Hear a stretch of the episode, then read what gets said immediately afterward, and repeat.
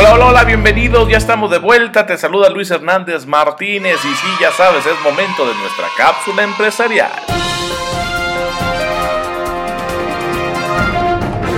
Hola amigos de Alta Dirección Jurídica, bienvenidos a su cápsula empresarial.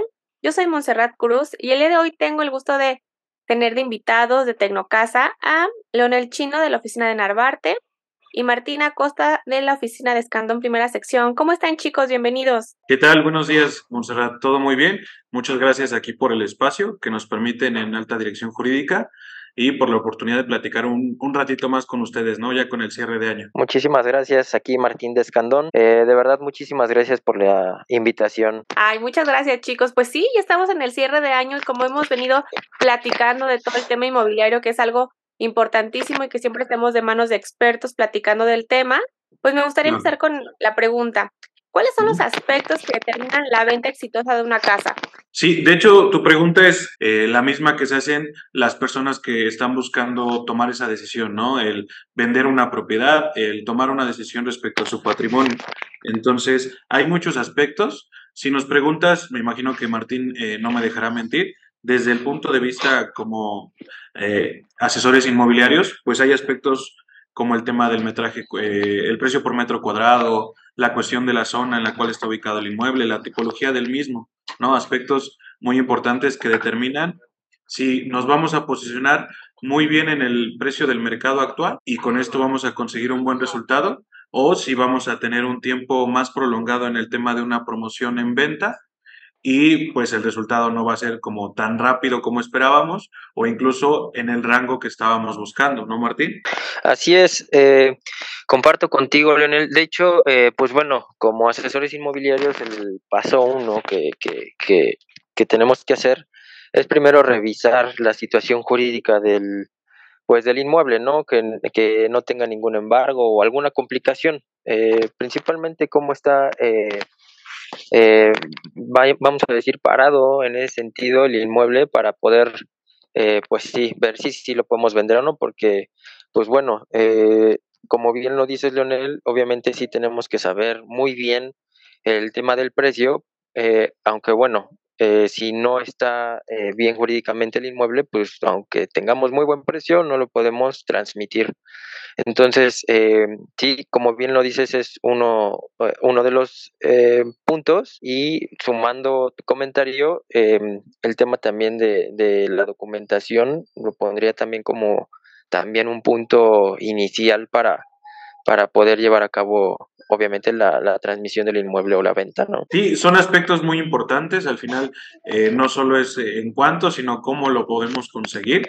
Y si, como tú lo mencionas, nuestro inmueble tiene lo necesario para llevar ciertos procesos, para adquirirse con algún tipo de crédito, si es únicamente una compra que se podría llevar con recurso propio, pues es muy importante identificar qué contamos, qué es lo que tenemos de nuestra propiedad y si nos es posible avanzar de alguna forma y si sí, pues ya platicarlo con, con el asesor, ¿no? Que, que, tengamos para saber cómo sería el proceso, ¿no? Eso es, eso es algo muy importante porque al final, si la pregunta nos las hace eh, Montserrat como asesores inmobiliarios, como que esa sería nuestra respuesta, ¿no? Aspectos que pues ya conocemos, ¿no, Martín?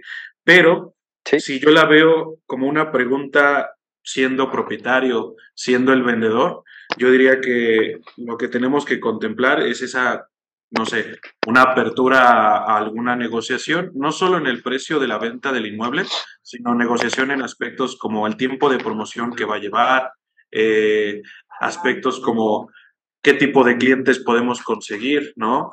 Los clientes, eh, qué porcentaje de anticipo nos pueden dar para apartar el inmueble, entonces, no sé tú qué pienses de ahí, Martín. Sí, claro, obviamente va dependiendo a, la situación de cada inmueble, ¿no?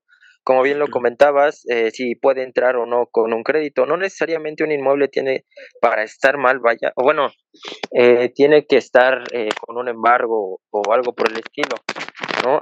hay, por ejemplo, inmuebles, justamente ahorita estoy llevando una operación de una copropiedad en la que justamente, pues obviamente hay un, crédito, pues bueno, no puede entrar. Tenemos que ver también justamente, ¿no? Como bien lo comentabas, eh, hacia qué mercado tenemos que ir también dirigidos. Cada inmueble ahora sí que es particular en ciertos aspectos, cada comprador también, pero en específico cuando tenemos una propiedad y tomamos la decisión de lograr la venta del mismo, es eh, como cuando nos enfermamos. Es un ejemplo eh, medio absurdo, pero espero que entendamos, me ayuden a entender cómo ese punto. Eh, cuando nos enfermamos, y vamos a, con un médico general, prácticamente nos dice, tienes este tema y necesitas un especialista, ¿no? En este caso, un especialista somos como Martín y yo, asesores inmobiliarios que conocen todos esos aspectos. Muchas gracias, chicos. Y bueno, como saben, es importante que ustedes, amigos que, que, nos escuchan, pues hagan esta revisión de estos puntos que nos comparten los expertos, que también ustedes tengan de referencia para que cuando se acerquen a alguien, pues vean si realmente es alguien profesional que nos puede brindar apoyo o pues mejor no abortemos la misión y busquemos a, un sector especializado para que podamos tener pues esta seguridad, ¿no? Un patrimonio, en, ya sea que compremos o que vendamos, pues es algo bastante delicado y hoy en día tenemos que tener ahora sí que los papeles en mano para poder asegurar que eso sea algo exitoso. Les agradezco mucho chicos, nos vemos en la próxima cápsula.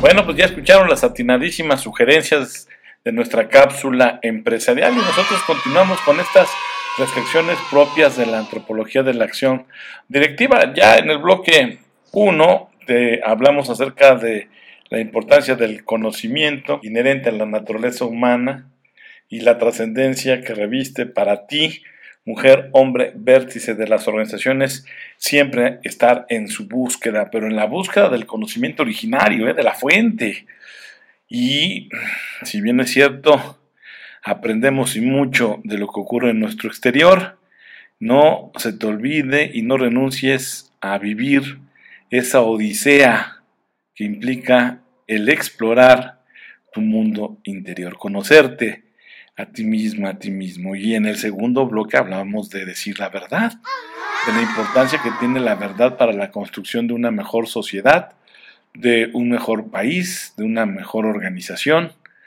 de cómo la verdad nos ayuda para ser también mejores individuos y personas. Ya ves, aquel libro antiguo dice con claridad, la verdad os hará libres.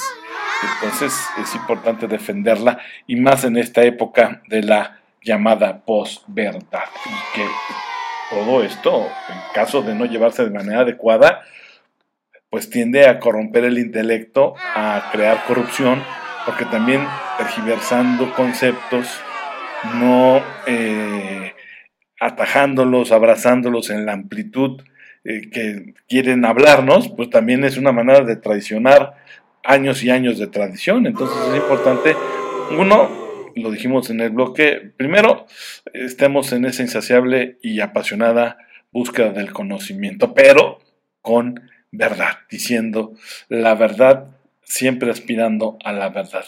Y el cierre de nuestro tema de reflexión de fin de año justamente tendría que ver con la razón que formula un juicio prudencial. Es importante que tengas entonces pues el conocimiento, que tengas pues la verdad, pero que también sepas emplear la razón que formula un juicio prudencial y es la misma razón que capta los principios prácticos y que los explicita en normas morales concretas. Entonces, no, nada de que suena abstracto, está muy teórico, no, no, no, no, pues el que tenga ojos que vea y oídos que oiga, ¿verdad?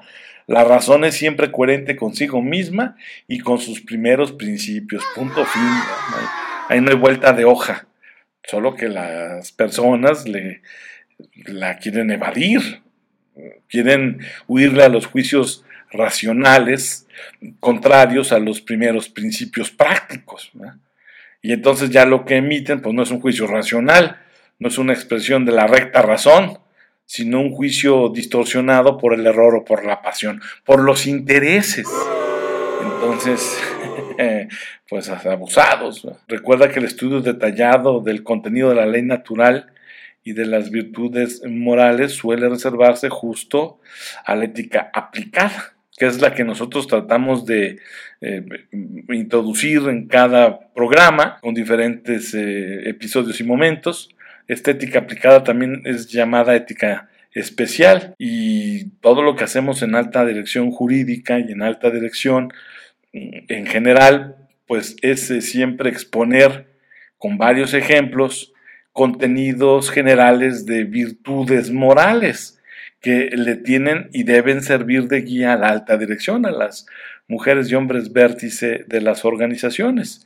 Y nosotros a lo largo de nuestros programas hemos siempre hablado de tres virtudes morales que son los primeros principios prácticos. Me refiero a la justicia, la humildad y la laboriosidad. Son eh, virtudes morales que siempre hemos nosotros de una u otra forma abordado en todos nuestros programas y te pedimos que reflexiones sobre ellos justamente pues hacia el final de este 2023, que reflexiones acerca de la justicia, que es el buen orden de las relaciones sociales, ya se trata eh, de relaciones entre personas, entre personas y, sociedades, entre una persona y el Estado, en fin, pues este, la justicia ordena las relaciones sociales caracterizadas justamente por esa alteridad de roles. Así que es importante que reflexiones sobre ella, porque gracias a la justicia podemos tener un buen orden en esas relaciones, por un lado. Pero por el otro lado también es importante que no descuides la humildad. La virtud moral de la humildad ha sido frecuentemente malinterpretada, yo diría que incluso hasta despreciada, como propia de una moral de esclavos o como fruto del resentimiento de los débiles. No, no, no, no, no, no, no, no, no, no, que alguien quiera hacer pasar por humildad formas inauténticas de compensar debilidades y desequilibrios, es perfectamente posible, como es posible que se pretendan disfrazar comportamientos viciosos bajo el nombre de cualquier otra virtud. Por eso es que la prepotencia se puede enmascarar bajo capa de dignidad o de justicia, la cobardía como benignidad, etcétera, ¿no? Pero todo esto nada tiene que ver específicamente con la humildad. Lo que sí tiene que ver con la humildad es esa regulación racional de dos importantes tendencias del yo individual, es decir, la necesidad de estimación y la de autoestimación, el sentimiento del propio valor. Entonces, son dos tendencias que existen en toda persona y cuya recta educación es necesaria para que tú preserves el equilibrio y el crecimiento moral individual, personal. El buen orden de tus relaciones interpersonales pues deben estar justamente bañadas de este valor, de esta virtud moral, que es la humildad. Así que reflexiona sobre esta segunda virtud moral, mientras ahora le entramos a la tercera, que es el trabajo. Justamente el planteamiento y la ejecución virtuosa del trabajo profesional es la virtud moral llamada laboriosidad. En el lenguaje común, esta palabra adquiere a veces connotaciones tales que parece hacerla aplicable solo a los niños que realizan fielmente las tareas que les encomiendan en el colegio, pero el lenguaje nos engaña también y por eso es que siempre debemos perseguir la verdad. La laboriosidad es una virtud ética fundamental por la sencilla razón de que regula una actividad humana de extraordinaria importancia. El trabajo profesional, para las personas más jóvenes, el estudio, la formación profesional es la actividad que ocupa más horas cada día y en el conjunto de nuestras vidas. En el trabajo confluyen diversas tendencias humanas, a la actividad, al desarrollo de las propias capacidades, a la creatividad, a configurar el mundo, en fin, por lo que es como una síntesis de diversos objetivos y necesidades.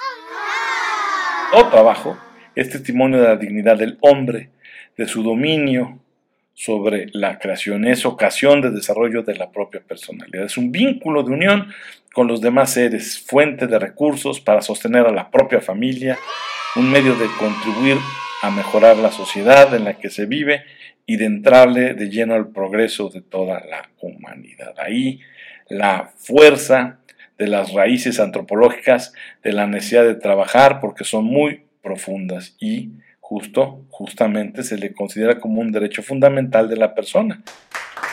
El desempleo, aún en el caso hipotético que no llevase consigo la penuria económica, por supuesto tiene un efecto devastador sobre la personalidad humana. De ahí que la llamada laboriosidad sea una virtud moral. La tercera de las que te hemos platicado y que le dan vida a la recta razón y que nos ayudan a entender y a bajar los temas de la ley moral. Bueno, pues que te sirvan estos em, momentos de reflexión de cara al 2024 en esta última edición, etapa, programa del 2023, también último de la sexta temporada.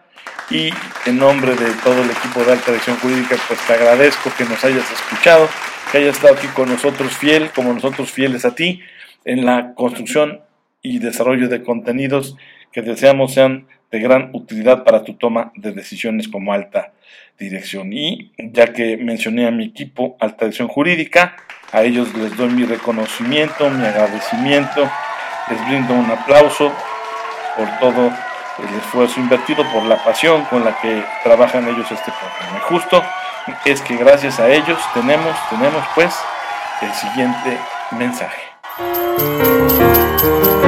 Hola, ¿cómo estás? Te habla tu servidor, admirador y amigo Luis Hernández Martínez, titular del programa Alta Dirección. Gracias, muchísimas gracias por tu confianza y preferencia a lo largo del 2023.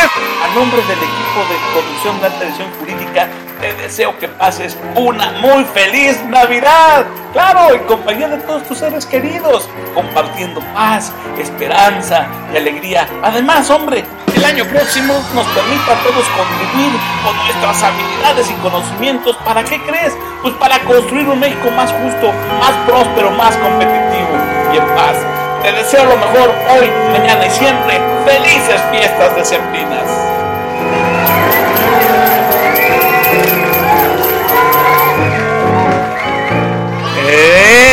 Tal, chupate esa mandarina? Muchas gracias por estar aquí con nosotros, por habernos acompañado a lo largo de este 2023. Este lunes ya es Navidad, el domingo Nochebuena, felices fiestas, feliz Nochebuena, feliz Navidad, pásatela increíble.